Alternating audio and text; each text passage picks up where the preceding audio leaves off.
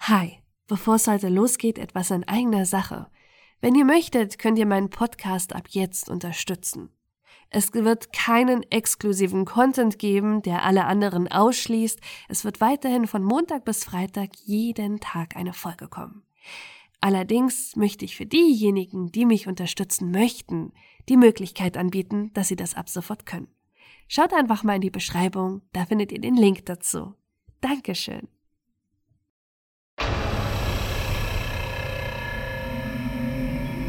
Er ist zu jedem freundlich und begeistert seine Mitmenschen mit seiner offenen Art.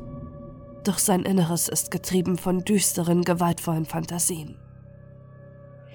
Er ist hochintelligent, hat ein IQ von 145 und eine analytische Sicht auf seine eigene Psyche.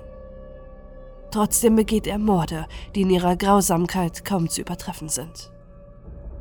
Er ist beliebt bei der Polizei und seinen behandelnden Psychologen. Doch sie wissen nicht, dass er sich ihr Wissen aneignet, um selbst die perfekten Morde zu begehen und seinen hasserfüllten Trieb zu befriedigen. Ed Kemper ist einer der berüchtigsten Serienmörder in der weltweiten Kriminalgeschichte, dessen abscheuliche Taten bis heute die Welt schockieren. Und trotzdem genießt er ein Ansehen wie kaum ein anderer Mörder.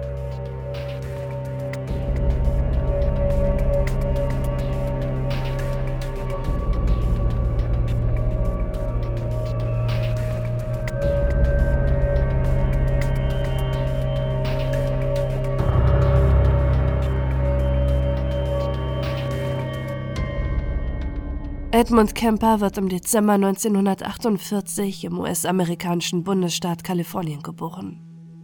Er ist das zweitälteste Kind und wächst mit zwei Schwestern auf. Das Familienleben wird von seiner dominanten, impulsiven und herrschsüchtigen Mutter Clarnell bestimmt, die Alkoholikerin ist. Nicht nur an ihrem Sohn lässt sie ihre Art aus, sondern auch an ihrem Ehemann, über den sie sich regelmäßig lustig macht, ihn demütigt und sich über seinen Job als Elektriker echauffiert, da er vorher als Soldat im Zweiten Weltkrieg diente und Atomwaffen testete. Der Vater Edmund Senior wird hingegen als ruhig und introvertiert beschrieben. Er ist es auch, der vor allem zu seinem Sohn eine liebevolle Beziehung aufbaut, die er von seiner Mutter nicht kennt. Kleine Kemper ist der Meinung, dass, wenn sie liebevoll zu ihrem Sohn ist, ihn verziehen würde. Ihre größte Angst ist es, dass ihr Sohn wie sein Vater wird. Zuneigung zeigt sie ihm deshalb nicht. Bereits als Kind muss Ed die Spannung zwischen seinen Eltern miterleben. Durch die enge Bindung zu seinem Vater entwickelt er einen regelrechten Hass gegen seine Mutter. Es ist der Auslöser für die Taten seines späteren Lebens. Er sieht seine Mutter als Männerhasserin, die sich deshalb gegen ihn und seinen Vater verschworen hat. Doch auch in der Schule hat Ed keine Freunde. Bereits bei seiner Geburt wiegt er sechs Kilogramm. Auch später ändert sich nichts an seiner ungewöhnlichen Größe. Er ist immer größer als alle anderen Kinder und wird deshalb gehänselt. Seine einzige Bezugsperson ist sein Vater. Doch ihn verliert er mit acht Jahren. Edmund Senior lässt sich scheiden. Er hält es mit Clanel nicht mehr aus. Er soll zu seiner Frau gesagt haben, Selbstmordmissionen in Kriegszeiten und die Atombombentests sind nichts im Vergleich zum Leben mit dir. Ed Kemper wächst von nun an zusammen mit seinen Schwestern bei seiner Mutter auf. Seine Abwärtsspirale beginnt, die ihn schlussendlich zu einem der berüchtigsten Serienmörder macht. Im Nachhinein wird angenommen, dass Clanel Kemper an einer Borderline-Persönlichkeitsstörung litt. Es wäre eine Erklärung für ihre zahlreichen unkontrollierten Wutausbrüche. Widersprüchlich dazu ist allerdings ihre Beziehung zu ihren Töchtern und dass sich ihr Hass nur gezielt auf bestimmte Personen richtete. Die beiden Töchter beschreiben ihre Mutter als liebevoll. Clanel kümmert sich um sie und zeigt ihnen gegenüber ein ganz anderes Verhalten als zu ihrem Sohn. Clanel zieht nach der Scheidung mit den drei Kindern nach Montana, wo für Ed die Demütigung und der Missbrauch seiner Mutter immer schlimmer wird. Da Edmund Kemper seinen Vater sehr ähnlich sieht, vermutet er später, dass das das eigentliche Motiv ihres Hasses war. Sie verabscheut ihren Ex-Mann, der ihrer Meinung nach die Familie zerstört hat und wegen dem sie sich nun alleine um die drei Kinder kümmern muss.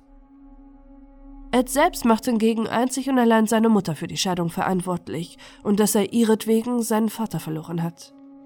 Er entwickelt einen Hass auf sie, der sich bald auf alle Frauen ausweitet. Immer wieder schikaniert Clanel ihren Sohn. Sie sagt ihm, dass er nie eine Frau finden wird, macht sich über seine ungewöhnliche Größe lustig und beleidigt ihn als Spinner.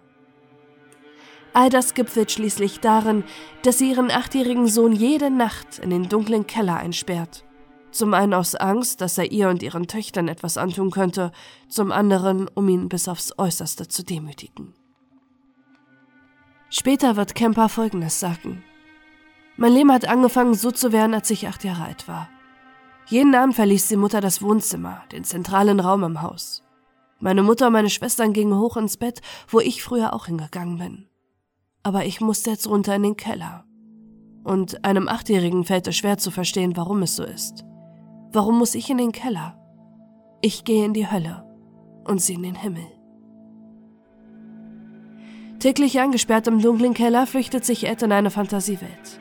Es ist eine düstere, gewaltvolle und hasserfüllte Welt, in der sich der Junge oft vorstellt, wie es wäre, wenn er Menschen töten würde. Ed Kemper sagt über seine Gewaltfantasien, die bereits in jungen Jahren in ihm reifen, folgendes in einem Interview. Als ich zur Schule ging, nannte man mich einen chronischen Tagträumer. Sowohl in der Junior High School als auch in der High School schickte man mich mehrfach pro Schuljahr zum Schulpsychologen. Der fragte mich dann, was sich in meinem Kopf abspielte, wenn ich wieder mal Löcher in die Luft starrte. Der hätte sich gewundert, wenn ich ihm die Wahrheit offenbart hätte. In dieser Phase meines Lebens malte ich mir die härtesten, grausamsten und gewalttätigsten Fantasien aus, die ich mir je ausgedacht habe.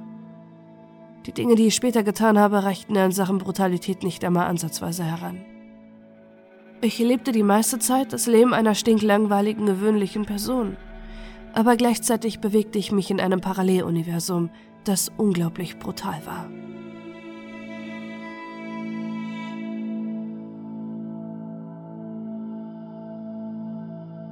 Es dauert nicht lange, bis es zu den ersten Überschreitungen dieser Fantasiewelt und der wirklichen Welt kommt. Er zeigt ein Verhalten, das schon früher anlässt, wie gefährlich Ed Kemper eines Tages werden wird. Er entwickelt eine Faszination für morbide Spiele. Zusammen mit seinen Schwestern spielt er Hinrichtungen und Todeskämpfe nach. Mal sollen sie ihn an einen Stuhl festbinden, an dem er seine eigene Hinrichtung auf dem elektrischen Stuhl nachspielt. Mal rollt er seine Schwestern in einen Teppich ein, aus dem sie sich befreien müssen. Regelmäßig spielt er auch nach, wie er die Puppen seiner Schwestern enthauptet. In der Pubertät kommt zu seinen Gewaltfantasien noch eine weitere bedrohliche Komponente dazu. Ed Kemper verbindet sexuelles Interesse mit Gewalt. Als er mit zwölf Jahren für seine Lehrerin schwärmt, zieht ihn eine seiner Schwestern damit auf und schlägt ihm vor, seine Lehrerin zu küssen. Ed antwortet darauf, dass er sie dafür ja erst töten müsse. Mit gerade einmal zehn Jahren entlädt sie schließlich seine Wut, die er seit Kindestagen in sich trägt. Er tötet die Katze der Familie. Zuerst vergräbt er sie bei lebendigem Leib. Einige Tage später buddelt er die tote Katze wieder aus, schneidet ihren Kopf ab und legt diesen auf den Küchentisch. Seine Mutter verdächtigt sofort ihren Sohn, doch sie kann ihm nichts nachweisen und Ed genießt die Macht, die er plötzlich über seine verhasste Mutter hat. Das Abtrennen von Köpfen wird später zu einem wichtigen Punkt seines Modus operandis. Ed Kemper sagt in einem seiner Interviews, dass er seit einer Zaubershow als Kind fasziniert davon ist, einer Frau den Kopf abzutrennen. Er sieht bei der Show, wie der Trick mit der Guillotine an einem 16-jährigen Mädchen vorgeführt wird und die Menschen bei der Show darüber scherzen. Es beeindruckt den Jungen, mit welcher Leichtigkeit so eine eigentlich grausame Handlung gezeigt wird. Drei Jahre später holt Kleine eine neue Katze. Doch auch diese überlebt nicht lange. Er zerteilt sie und versteckt ihre Überreste in einem Schrank, wo seine Mutter sie schließlich findet, als es Tage später nach Verwesung in Eds Zimmer riecht. Aber anstatt ernsthafte Hilfe für ihren Sohn zu suchen, hat sie nur noch einen weiteren Grund, Ed zu beleidigen. Sie nennt ihn fortan Psychopath. 1963 herrscht mittlerweile erbitterte Feindschaft zwischen Ed und seiner Mutter, weshalb er ausreist und ein Leben bei seinem Vater leben will. Ed trampt nach Kalifornien, um endlich wieder bei seinem einzigen Bezugsperson sein zu können, doch als er endlich bei ihm eintrifft, muss er feststellen, dass dieser gar nicht begeistert ist vom unangekündigten Besuch seines Sohnes. Sein Vater hat erneut geheiratet und mit seiner neuen Frau einen weiteren Sohn bekommen, der nun die Liebe und Aufmerksamkeit von Eds Vater bekommt. Er überredet zwar seine neue Frau, dass sein Sohn bei ihnen leben kann, doch seine Stiefmutter stellt schnell fest, dass der 14-Jährige ein gestörtes Sozialverhalten hat.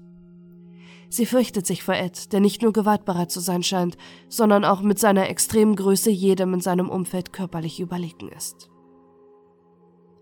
Die Hoffnung auf ein neues Leben bei seinem Vater entpuppt sich schnell als ein Reinfall.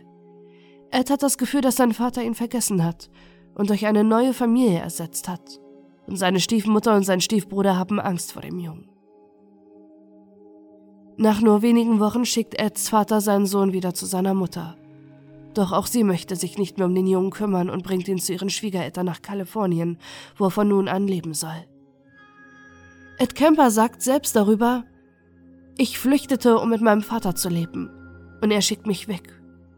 Am Ende lande ich bei meiner Großmutter. Die Frau war davon besessen, all die Dinge ungeschehen zu machen, die mir diese schreckliche Frau, ihre Schwiegertochter, angetan hatte aber nicht, weil sie Mitleid mit mir hatte. Ich war bloß ein Demonstrationsobjekt. Meine Großmutter wollte aller Welt beweisen, dass sie die bessere Mutter war und meine Mama eine unfähige Rabenmutter. Ich fühlte mich wie eine Schachfigur, die in diesem Machtspiel zweier Frauen hin und her geschoben wurde. Mit 15 muss Ed nun bei seinem 72-jährigen Großvater Edmund Emil Kemper und seiner 67-jährigen Großmutter Maud leben, bei denen sich seine immer weiter wachsende Wut nicht verringert. Als Clanel ihren Sohn zu den beiden schickt, sagt sie ihnen noch, dass sie sich nicht wundern sollen, wenn er sie eines Tages umbringt. Ein Satz, der innerhalb kürzester Zeit wahr werden wird. Ed und seine Großmutter verbindet eine Sache. Sie beide können Clanel nicht ausstehen. Doch gleichzeitig muss der 15-Jährige schnell feststellen, was wohl der Grund für die Feindseligkeit ist. Die beiden sind sich in ihrem Verhalten nahezu identisch. Mord ist genauso dominant und herrschsüchtig wie ihre Schwiegertochter. Ebenso sieht sie Fürsorge als nicht notwendig an in der Erziehung von Kindern. Genauso wie Clanel ihren Ex-Mann behandelt, behandelt Mord ihren Ehemann. Sie verspottet ihn, hat immer etwas an ihm auszusetzen und bezeichnet ihn als Nichtsnutz. Eds Hass gegen seine Mutter weitet sich schließlich aus. Er muss feststellen, dass nicht nur Clanel solch ein erniedrigendes Verhalten zeigt, sondern auch Mord.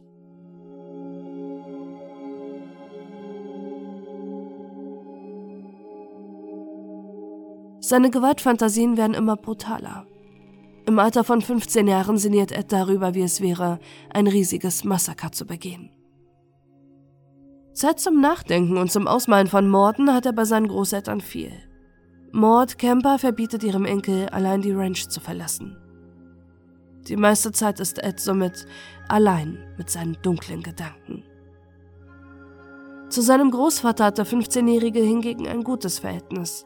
Allerdings ist dieser bereits hinfällig und kann daher nicht viel mit dem Jugendlichen unternehmen.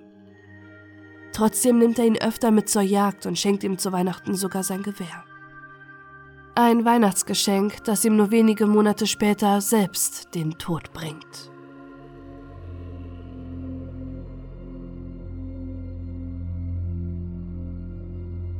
Am 27. August 1964 ist Edmund Emil Kemper einkaufen gefahren, als auf der Ranch ein Streit zwischen Mord und ihrem Enkel eskaliert. Abermals meckert sie über ihn, doch diesmal ist etwas anders. In Ed Kemper wird ein Schalter umgelegt. Es ist der Tag, an dem er seine Gewaltfantasien in die Realität umsetzen will. Er geht raus in den Schuppen, um sein Gewehr zu holen. Seine Großmutter ruft ihm noch hinterher, dass er nicht wieder auf Vögel schießen soll. Doch das hat er nicht vor. Er geht zurück ins Haus und schießt seiner Großmutter direkt ins Gesicht. Als sie am Boden liegt, schießt er nochmals auf sie, nimmt sich ein Messer, sticht auf sie ein und entlädt seine gesamte Wut an ihr, die sich in den Jahren angestaut hat. Doch als er die Leiche seiner Großmutter anstarrt und Freude nach seinem ersten Mord empfindet, hat er ein Problem.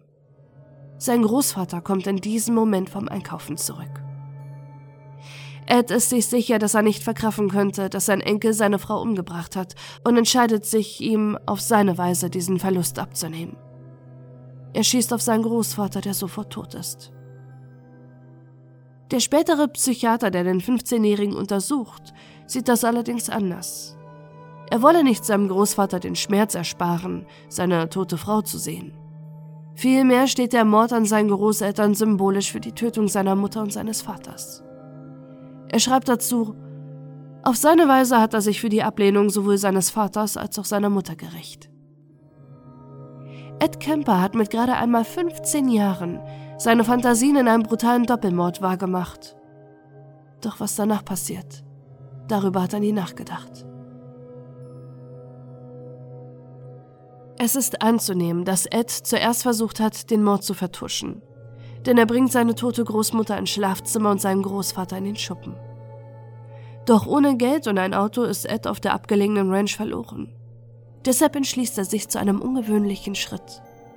Er hat sonst niemandem in seinem Leben, weshalb er nur eine Person anrufen kann. Seine verhasste Mutter. Er schildert ihr, was gerade passiert ist, und sie überredet den 15-Jährigen, sich zu stellen. Als die Polizei schließlich eintrifft, sind sie überrascht, was dort für ein Doppelmörder auf sie wartet. Ein ungewöhnlich großer Junge, der ihnen ruhig und bedacht erklärt, was sich gerade ereignet hat. Sein Auftreten steht in vollkommenem Kontrast zum entsetzlichen Blutbad, das er gerade begangen hat. Ed Kemper wird festgenommen, doch die Ermittlerinnen sind überfordert mit ihm. Wie kann es sein, dass der intelligente Jugendliche solche Tat begehen konnte? Leidet er vielleicht an einer psychischen Krankheit und ist somit nicht schuldfähig? Ein psychiatrisches Gutachten soll das klären. Doch auch dabei ist man überfordert mit Ed. Schließlich wird ihm eine paranoide Schizophrenie attestiert, der man sich nicht anders erklären kann, wieso der 15-Jährige so voller Hass sein konnte, auch wenn er sonst keine weiteren Symptome hat. Somit ist er schuldunfähig. Anstatt dass er zu einer Haftstrafe verurteilt wird, wird er auf unbestimmte Zeit in einer psychiatrischen Einrichtung untergebracht. Dort blüht Ed regelrecht auf. Er kann die Schule beenden und fällt als wissbegieriger und intelligenter Insasse auf. Später wird man bei Ed Kemper eine IQ von 145 feststellen. Nur 0,25 Prozent der Menschen erreichen diesen Wert. Dass es Patienten, die an einer paranoiden Schizophrenie leiden, solche strukturellen Tests normalerweise schwer fallen und die Diagnose daher anzuzweifeln wäre, bemerkt niemand. Dass Ed durch seine extrem hohe Intelligenz viel gefährlicher ist als zuerst angenommen, davon geht ebenfalls keiner aus. Schließlich ist der Jugendliche stets höflich, ruhig und zuvorkommend. Doch eigentlich ist der Aufenthalt in der Klinik nur eine weitere Station, die dazu beiträgt, dass Ed Kemper einer der gefährlichsten Serienmörder wird.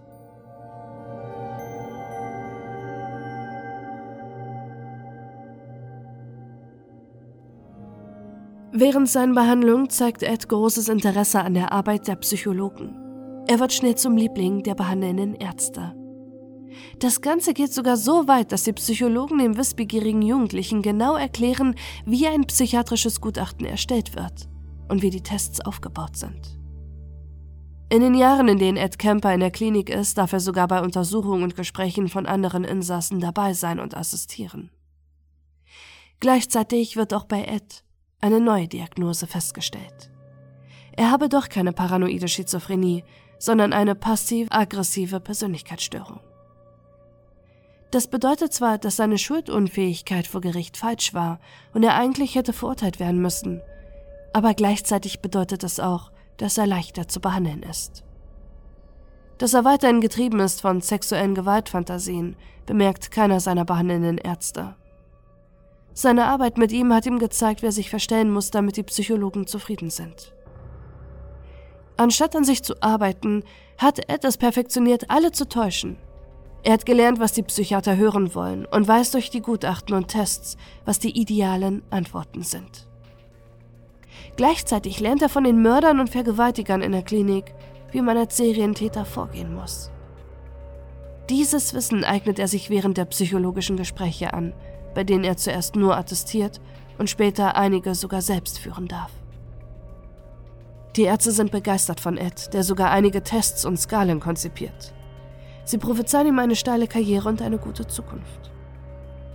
An seinem 21. Geburtstag, am 18. Dezember 1969, wird Ed Kemper entlassen, mit nur zwei Bewährungsauflagen.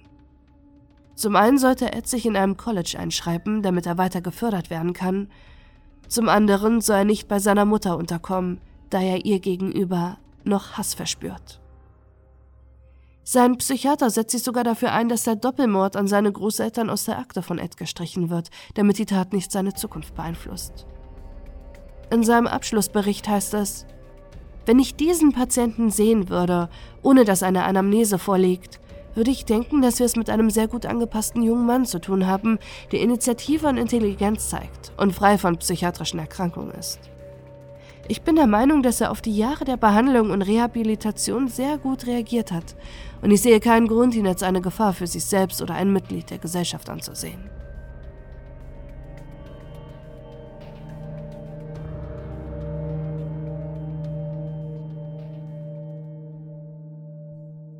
Doch mit seiner Entlassung steht Edmund Kemper vor einem Problem.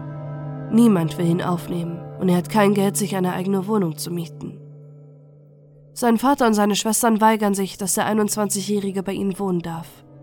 Und so muss er wieder bei seiner Mutter Clanell einziehen, obwohl ausdrücklich davon abgeraten wurde. Clanell lebt mittlerweile von ihrem dritten Ehemann getrennt in Kalifornien und trägt den Nachnamen Strandberg. Auch draußen hat sich die Welt verändert während Ed fast sechs Jahre eingesperrt war. Gerade Kalifornien ist zum Mekka der 69er-Bewegung geworden und die Menschen erleben neue Freiheiten. Es ist eine Welt, in der Ed Kemper nur schlecht klarkommt. Er sehnt sich nach Ordnung und in ihm reift der Wunsch, Polizist zu werden. Er hat ausgezeichnete Noten, als er sich bei der Polizeiakademie bewirbt. Doch er wird abgelehnt. Nicht seine Vergangenheit steht in dem Weg, sondern seine Größe. Mit 2,6 Meter sechs ist er zu groß als Polizist. Für ihn bricht eine Welt zusammen. Das Leben, wonach er sich gesehnt hat, kann er nicht leben. Und das nur wegen seiner Größe, für die er schon immer von seiner Mutter verspottet wurde. Zu Clanell hatte er nach seiner Entlassung sogar ein relativ gutes Verhältnis. Doch nach der Absage kippt dieses und beide verfallen in alte Muster.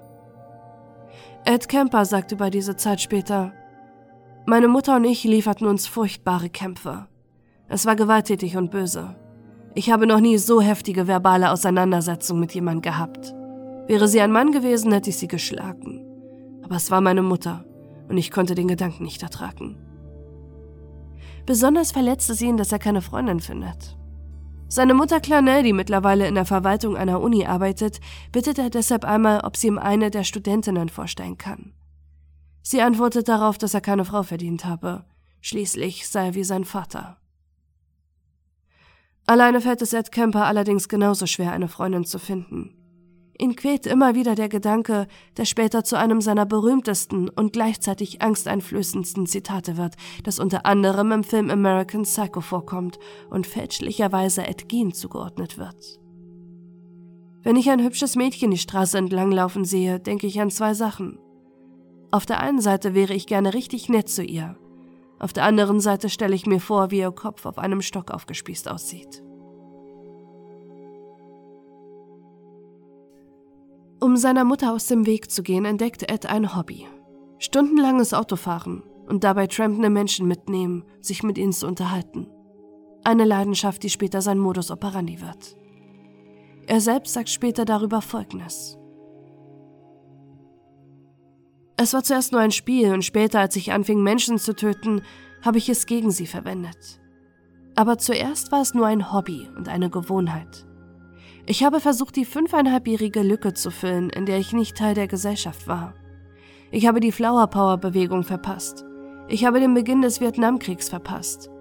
Die ganzen Jugendlichen waren wie Aliens für mich. Ich habe das Leben mit 15, 16, 17, 18, 19, 20, 21 Jahren verpasst. Ich musste mich mit Menschen sozialisieren, als sie bereits Erwachsene waren. Doch ich habe ein riesiges Stück verpasst und versucht, diese Lücken zu füllen und herauszufinden, wie die Jugendlichen jetzt sind. Denn sie waren komplett anders zu den Kindern damals in meinem Alter. Ich habe versucht, diese Lücken zu füllen. Und später habe ich es für etwas Unschönes ausgenutzt. Und warum? Meine Mutter hat bei der Uni gearbeitet, doch sie wollte mich keiner jungen Frau vorstellen, denn ich wäre wie mein Vater und ich hätte es nicht verdient, eine junge Frau kennenzulernen. Sie hätte diese jungen Frauen also zu gut für mich. Oft fährt Ed Kemper mehrere hundert Kilometer täglich. Doch er nutzt die langen Fahrten nicht nur aus, um sich durch Menschen zu sozialisieren und herauszufinden, wie die Leute in seinem Alter ticken. Er testet auch an den Menschen, die er mitnimmt, wie er unauffällig wirkt. Wenn er selbst aufgeregt ist, verunsichert sie es. Wenn er im Gegensatz dazu so tut, als hätte er es selbst eilig, steigen alle bei ihm ein. Es ist auffällig in seinem Verhalten, dass Ed Kemper immer wieder andere Menschen nutzt, um sie zu lesen und selbst davon zu lernen. So war es bei dem Psychologen, so ist es bei den Menschen, die er mit dem Auto mitnimmt, und so ist es auch bei seinem zweiten Hobby. Er verbringt gerne Zeit in einer Bar, die vor allem bei der Polizei beliebt ist. Mittlerweile arbeitet Ed Kemper auf dem Bau, wo ihm die Arbeit gefällt und er endlich einen Vorteil durch seine Größe hat. Doch ihn treibt es immer wieder in die Nähe der Polizei. Allerdings nicht, um doch eines Tages seinen Traum vom Polizistsein zu erfüllen, sondern weil er von ihnen lernen will. Nach seiner Arbeit geht er deshalb oft ins Jury Room, eine Bar gegenüber vom Amtsgericht von Santa Cruz, wo die Staatsanwaltschaft und Polizei ebenfalls ihren Feierabend verbringt. Dort ist er beliebt. Sie nennen ihn Big Ed und reden mit ihm offen über ihre Arbeit. Keiner ahnt, dass Ed Kemper all das Wissen über die Polizeiarbeit für seine eigenen düsteren Zwecke nutzen will.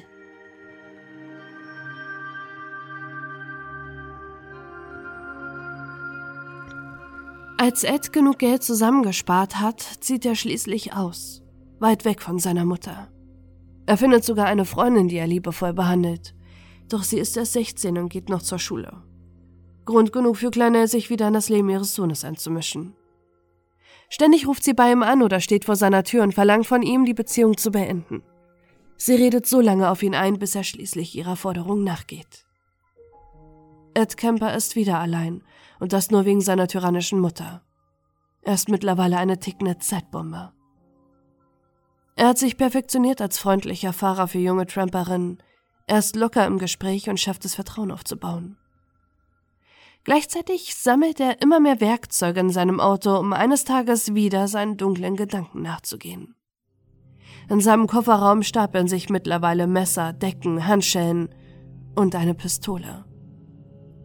Als er 1972 schließlich auch noch seinen Job verliert, weiß Ed, dass der Tag gekommen ist, an dem er seine Gewaltfantasien, die ihn seit seiner Kindheit quälen, in die Tat umsetzen wird. Er beschreibt diesen Moment später mit folgenden Worten. Zum ersten Mal hatte ich die Gewissheit gespürt, dass es jetzt soweit war. Der Tag, an dem ich mich mein Leben lang gesehnt hatte. Heute würde ich wieder nach einem hübschen Mädchen am Straßenrand Ausschau halten, wie schon so oft zuvor. Aber etwas war anders. Heute würde ich dieses Mädchen töten. Sie würde ganz allein mir gehören. Das stand für mich schon fest, bevor ich mich an diesem Sonntag ins Auto setzte.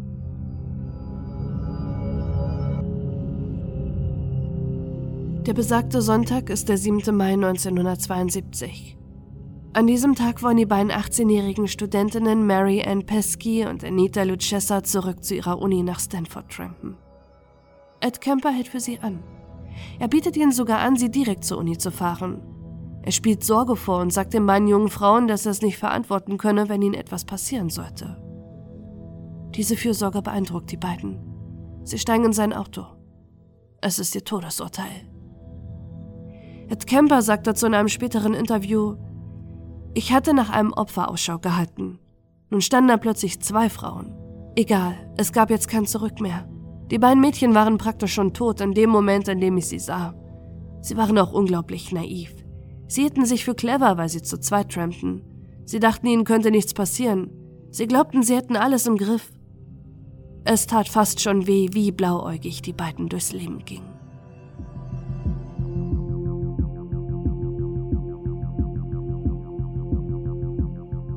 Doch anstatt in die Richtung ihrer Uni zu fahren, schlägt er den Weg zu seiner Wohnung ein. Er sagt Mary Ann und Anita sogar, was er mit ihnen vorhat. Er wird sie vergewaltigen und töten. Die beiden sind in der Falle, denn Ed hat vorher sein Auto so präpariert, dass weder die Fenster noch die Türen von innen geöffnet werden können. Für sie gibt es kein Entkommen. Noch bevor er mit den beiden Frauen in seiner Wohnung ankommt, tötet er sie an einer abgelegenen Landstraße. Doch die befriedigende Erleichterung bleibt bei Ed Kemper aus. Die beiden Frauen haben vor ihrem Tod versucht, auf ihn einzureden, dass er sie nicht töten braucht. Das hat Ed verunsichert, der in den späteren Vernehmungen gesteht, selbst Angst gehabt zu haben. Der Todeskampf von Mary Ann und Anita ist lang. Sie wehren sich mit Händen und Füßen dagegen. Auch das entspricht nicht den Szenarien, über die Ed so oft in seinem Kopf fantasiert hat, und die Morde an den beiden Frauen waren nicht so einfach wie die Tötung seiner Großeltern. Außerdem steht Ed vor einem altbekannten Problem.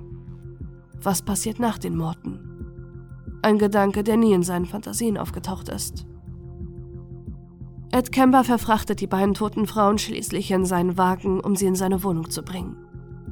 Auf dem Weg wird er sogar von der Polizei angehalten. Sein Wagen hat ein kaputtes Rücklicht, das im Todeskampf von Anita kaputt geht. Doch er weiß, dass er den Polizeibeamten nicht auch noch töten kann. Ein ermordeter Polizist zieht zu viel Aufmerksamkeit auf ihn. Stattdessen bleibt er ruhig und höflich und kommt mit einer Verwarnung davon. In seiner Wohnung angekommen, nimmt er nekrophile Handlungen an den beiden toten Frauen vor und zerteilt ihre Körper schließlich. Vor allem abgetrennte Frauenköpfe faszinieren ihn seit Jahren. Die Leichenteile verscharrt er an einem Berg in der Nähe von Santa Cruz und markiert die Stelle, denn immer wieder treibt es ihn dorthin, um die Schädel auszubuddeln und sich an ihnen zu vergehen. Mitte August werden schließlich Überreste von Mary Ann gefunden. Die Polizei weiß nun, dass sie und ihre Mitbewohnerin Anita einem Mord zum Opfer gefallen sein müssen. Doch wer für die entsetzliche Tat verantwortlich ist, ist lange unklar. Währenddessen fährt Ed Kemper weiter durch die Gegend und nimmt junge Frauen in seinem Auto mit. Doch keine von ihnen tötet er. Stattdessen unterhält er sich sogar mit den besorgten Frauen über die grausamen Morde. Auch das gehört abermals zu seiner Taktik. Er beobachtet die Frauen und will wissen, wie sie auf solche Taten reagieren. Haben sie Angst, dass ein Mörder in der Gegend unterwegs ist, oder kümmert es die Frauen gar nicht? Doch gleichzeitig verspürt Ed Kemper in dieser Zeit etwas, womit er nicht gerechnet hätte. Er empfindet Reue. Besonders der Mord an Mary Ann Pesky beschäftigt ihn lange. Er fährt sogar am Haus ihrer Eltern vorbei und er tappt sich immer wieder bei dem Gedanken, wie es wäre, wäre er in ihrer Familie aufgewachsen, mit liebevollen Eltern und einem stabilen Umfeld. Doch diese Gedanken verschwinden schnell, als Ed Kemper sein nächstes Opfer findet. Es ist der Abend des 14. September 1972, als ein verzweifeltes Mädchen an einer Bushaltestelle steht. Es ist Aiko Ku, die gerade ihren Bus nach San Francisco verpasst hat, der sie zum Tanzunterricht hätte bringen sollen. Die 15-Jährige ist eine ambitionierte Tänzerin, für die es nicht in Frage kommt, den Unterricht zu schwänzen. Obwohl ihre Eltern ihr immer gesagt haben, dass sie nicht trampen soll, entschließt sie sich in ihrer Verzweiflung doch dafür. Es dauert nicht lange, bis ein älterer großer Mann an der Straße hält und ihr anbietet, sie mitzunehmen. Eike und Ed unterhalten sich während der Fahrt. Sie erzählt ihm unter anderem, dass sie erst 15 ist, was ihn überrascht. Er hätte sie viel älter geschätzt. Und sie passt somit eigentlich nicht in sein Schema. Doch in der psychiatrischen Klinik hat er von den Serienmördern und Vergewaltigern, mit denen Ed Gespräche geführt hat, gelernt, dass das Wichtigste ist, keine Zeuginnen zu hinterlassen. An einer abgelegenen Stelle zieht er schließlich seine Pistole hervor, um das Mädchen in Todesangst zu versetzen. Doch ihm passiert ein Fehler. Er steigt aus dem Wagen und vergisst sowohl seine Waffe als auch den Autoschlüssel darin. Ed Kemper hat sich selbst ausgesperrt. Doch anstatt ihre Chance zu nutzen und zu flüchten, öffnet Eiko dem Serienmörder in ihrer Panik wieder die Autotür. Ed weiß, dass er jetzt sofort handeln muss, bevor ihm nochmals ein Fehler unterläuft. Er erwürgt Aiko, versteckt ihre Leiche im Kofferraum und fährt in eine Bar, so als wäre nichts gewesen, bis er schließlich zu sich nach Hause fährt und seinen entsetzlichen Drang an ihrer Leiche auslebt. In den folgenden Wochen bestimmt das Verschwinden von Aiko Ku die örtlichen Nachrichten und Zeitungen. Die Eltern der 15-Jährigen drucken zahlreiche Flugblätter und es wird eine groß angelegte Suche nach Aiko eingeleitet. Doch die Suche nach dem Täter gestaltet sich als schwierig, denn Santa Cruz ist Anfang der 1970er Jahre der Mittelpunkt von einer ganzen Reihe von Serienmördern. John Linley Frazier, der als Hippie-Mörder bekannt wird, tötet mehrere Menschen in Santa Cruz im Wahn, dass er der Prophet sei. Herbert Mullen ist verantwortlich für eine mysteriöse Mordserie, die ab Oktober 1972 die Leute in Angst versetzt. Er leidet an einer paranoiden Wahnvorstellung und ist der Überzeugung, dass er die Menschheit vor einem Erdbeben retten kann. Doch dafür muss er erst 13 Menschen töten. Und nicht zuletzt ist auch der Zodiac Killer seit 1968 in der nicht weit entfernten San Francisco Bay Area aktiv, der bis in die 1970er Jahre Polizei und Presse mit seinen Briefen terrorisiert, in denen er andeutet, weitere Morde zu begehen.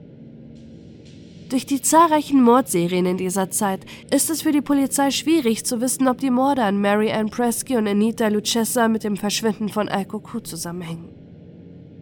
Gleichzeitig weiß Ed Kemper genau, was er tut. Dank seiner Polizeifreundschaften in der Bar hat er viel über die Arbeit und das Vorgehen bei Morddelikten gelernt. Vier Monate vergehen, in denen sich Ed Kemper bereits seine nächsten Morde ausmalt. Zu dieser Zeit hat er auch sein Abschlussgespräch mit seinem Psychologen, der ihn als vollständig geheilt einstuft. Dass er zu dieser Zeit nur so von Gewaltfantasien getrieben ist und bereits drei Frauen getötet hat, merkt ihm keiner an. Ed Kemper ist mittlerweile ein Meister darin, alle zu täuschen. Doch in Ed wächst stetig die Wut und der Frust. Er hat immer noch keinen neuen Job gefunden und muss deshalb wieder bei seiner Mutter einziehen. Doch auch das hindert ihn nicht daran, seine entsetzliche Mordserie fortzuführen. Am 7. Januar 1973 entdeckt er bei einer seiner vielen Autofahrten die 19-jährige Studentin Cindy Schall, die ganz in der Nähe des Hauses seiner Mutter eine Mitfahrgelegenheit sucht. Er fährt mit ihr auf eine einsame Landstraße, wo die junge Frau sofort und ohne langen Kampf erschießt und mit ihrer Leiche zurück nach Hause fährt. Er wartet so lange, bis Clanel schläft, dann bringt er die tote Studentin ins Haus. Er vergeht sich an ihrer Leiche und zerteilt diese, wenn seine Mutter arbeiten ist. Ihre Überreste schmeißt er ins Meer. Nur den Kopf vergräbt er einige Tage später im Garten von Clanel. Er richtet ihn so aus, dass die toten Augen nach oben schauen zum Schlafzimmer seiner Mutter, die immer noch Mittelpunkt seines eigentlichen Hasses ist. Innerhalb kürzester Zeit werden die Überreste von Cindy an der Küste gefunden. Erstmals vermutet die Polizei nun, dass ein Serienmörder für die entsetzlichen Taten verantwortlich ist. Bei den drei Mordopfern handelt es sich um Tramperinnen, deren Leichen zerteilt aufgefunden wurden. Außerdem sind es Studentinnen oder Schülerinnen wodurch der unbekannte Serienmörder in der Öffentlichkeit die Bezeichnung Co-Ed-Killer bekommt.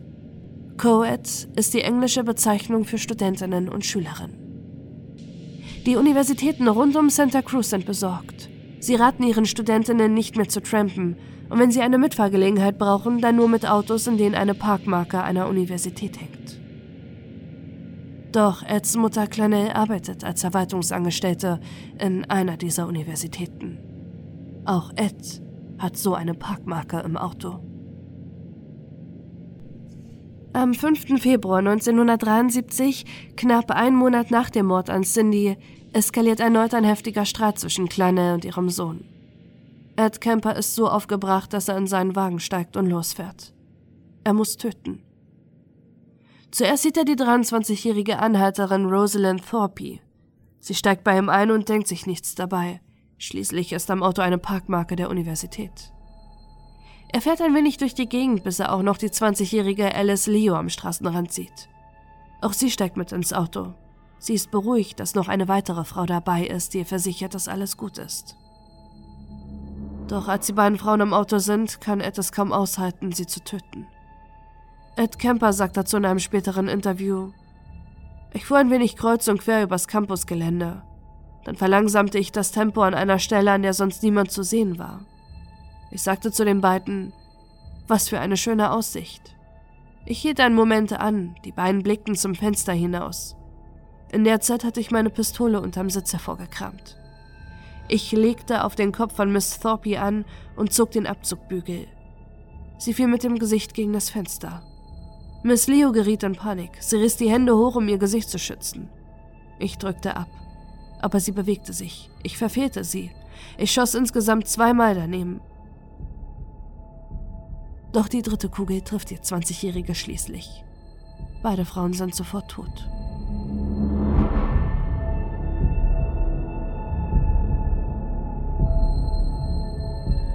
Er fährt zurück zum Haus seiner Mutter. Es ist ihm egal, dass es helllichter Tag ist und dass zahlreiche weitere Menschen ihn sehen können. Er will die Leichen auf offener Straße vor dem Haus seiner Mutter enthaupten. Doch niemand bemerkt ihn. Er kann ungehindert seine Grausamkeiten an den beiden toten Studentinnen ausleben. Knapp einen Monat später werden menschliche Überreste in den Bergen rund um das Meer von Wanderern gefunden. Ed Kemper hat Rosalinds und Alice zerteilten Körper dort verstreut. Mittlerweile gerät auch die Öffentlichkeit in Panik und viele Zeitungen überschlagen sich mit den Mutmaßungen, wer der Co-Ed-Killer sein könnte. Ist es ein Kult wie bei Charles Manson oder steckt wirklich nur eine Person hinter den Morden? Eine Verbindung zu Ed Kemper kann die Polizei nicht ziehen, denn bei jedem Mord entfernt er die Kugeln, damit es keine Rückschlüsse auf ihn gibt. Doch trotzdem fällt einem der Polizisten bei der Durchsuchung der Waffenkäufe in den letzten Monaten ein Name auf. Edmund Kemper, Big Ed, den er aus der Bar kennt. Ihm kommt es merkwürdig vor, dass in seiner Akte zwar vermerkt ist, dass er vorbestraft ist, allerdings nicht wofür. Da er jedoch vorbestraft ist, darf er keine Waffe erwerben, weshalb die Polizei ihm diese abnimmt.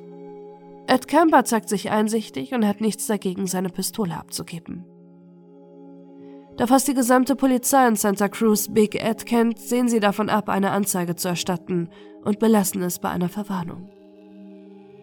Doch der Besuch der Polizei verunsichert Ed Kemper zutiefst. Er fühlt sich verfolgt und denkt, dass sie ihm bereits auf die Schliche gekommen sind.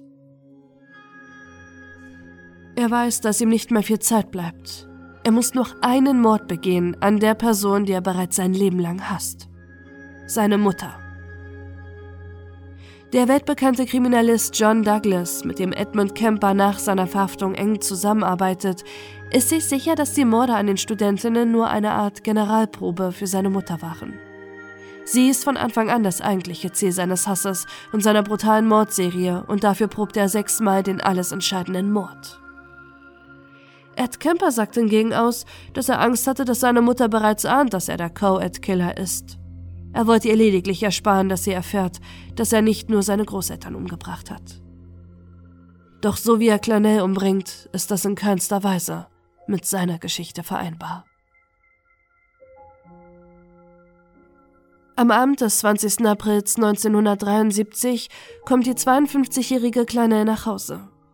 Ihr 24-jähriger Sohn wartet mit einem Messer und einem Hammer, bis sie schließlich eingeschlafen ist. Während sie schläft, sticht und schlägt Ed Kemper auf seine Mutter ein, bis sie schließlich tot ist. Doch nach den vielen Jahren voller Hass gegen sie ist ihm das noch lange nicht genug. Er will sie auch über den Tod hinaus demütigen. Er schneidet ihr die Stimmbänder raus, als Rache für die vielen Beschimpfungen, die er von ihr ertragen musste. Ed trennt ihren Kopf ab, schreit diesen über eine Stunde lang an, wie sehr er sie hasst, und wirft Dartpfeile darauf. Danach geht er in seine Lieblingsbar, den Jury Room. Doch alle anwesenden Leute von der Polizei behandeln ihn immer noch gleich. Kann es also sein, dass er sich geirrt hat und ihn eigentlich niemand verdächtigt? Doch wenn jemand die Überreste seiner toten Mutter findet, ist er der Hauptverdächtige. Ed braucht ein Alibi. Er ist sich sicher, dass, wenn auch Clarnets Freundin Sally Hallett verschwindet, jeder denken würde, die beiden wären spontan im Urlaub. Deshalb lädt Ed die 59-jährige Sally ins Haus von seiner Mutter ein. Er wollte eine kleine Überraschung für Clanel organisieren und sie sei eingeladen. Doch nur kurz nach ihrer Ankunft tötet er sie, verstaut ihren zerteilten Körper in einem Schrank und flüchtet aus Kalifornien.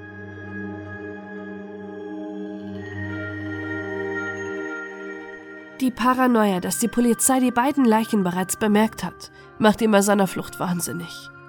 Er fährt fast ununterbrochen, hält sich mit Koffeintabletten wach und an jeder Tankstelle schaut er nach, ob die Zeitungen bereits nach ihm suchen. Doch niemand hat den Mord bisher bemerkt. Trotzdem wird seine Paranoia noch schlimmer. Als er schließlich in Colorado ankommt, ruft er die Polizei in Santa Cruz an und gesteht am Telefon den Mord an seiner Mutter und den weiteren Frauen.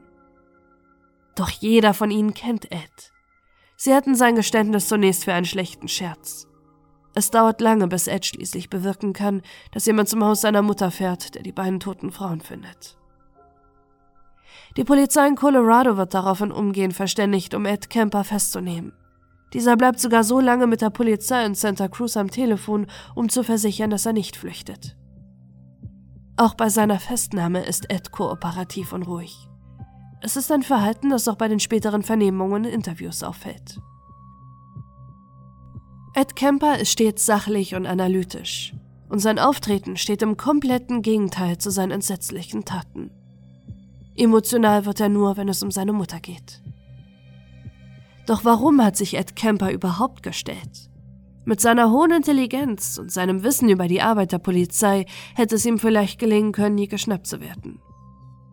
Ed sagt dazu in einem Interview, der ursprüngliche Zweck war weg. Es gab keine physischen oder emotionalen Grund mehr.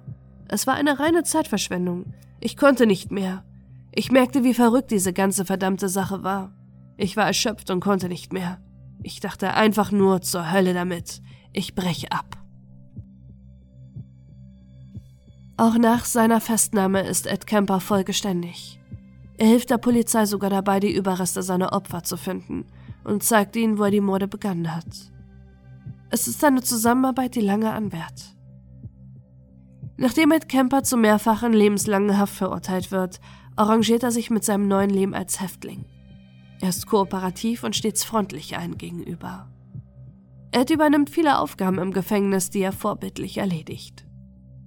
Besonders engagiert zeigt er sich beim Blind Project, einer Wohltätigkeitsorganisation, bei der Gefangene für blinde Kinder Bücher vertonen. Mehr als 100 Hörbücher hat Ed im Gefängnis aufgenommen. Seit Mitte der 1980er Jahre ist er sogar Koordinator des Projekts, bis er 2015 nach einem Schlaganfall schließlich in den Ruhestand im Gefängnis geht. Doch Ed Kemper ist vor allem nach seinen Morden durch die Zusammenarbeit mit dem FBI bekannt. Er gibt zahlreiche Interviews, sowohl für die Presse als auch für das FBI während seiner Haft. Ed erhofft sich dadurch, dass er Einblicke in die Denkweise von Serienmördern geben kann und will der Polizei helfen, ähnliche Verbrechen zu verhindern.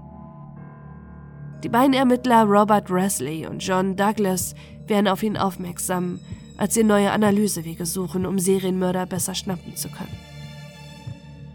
John Douglas entwickelt zu dieser Zeit als erster das Profiling, eine Vorgehensweise, um Täterprofile bei ungelösten Mordfällen anzulegen.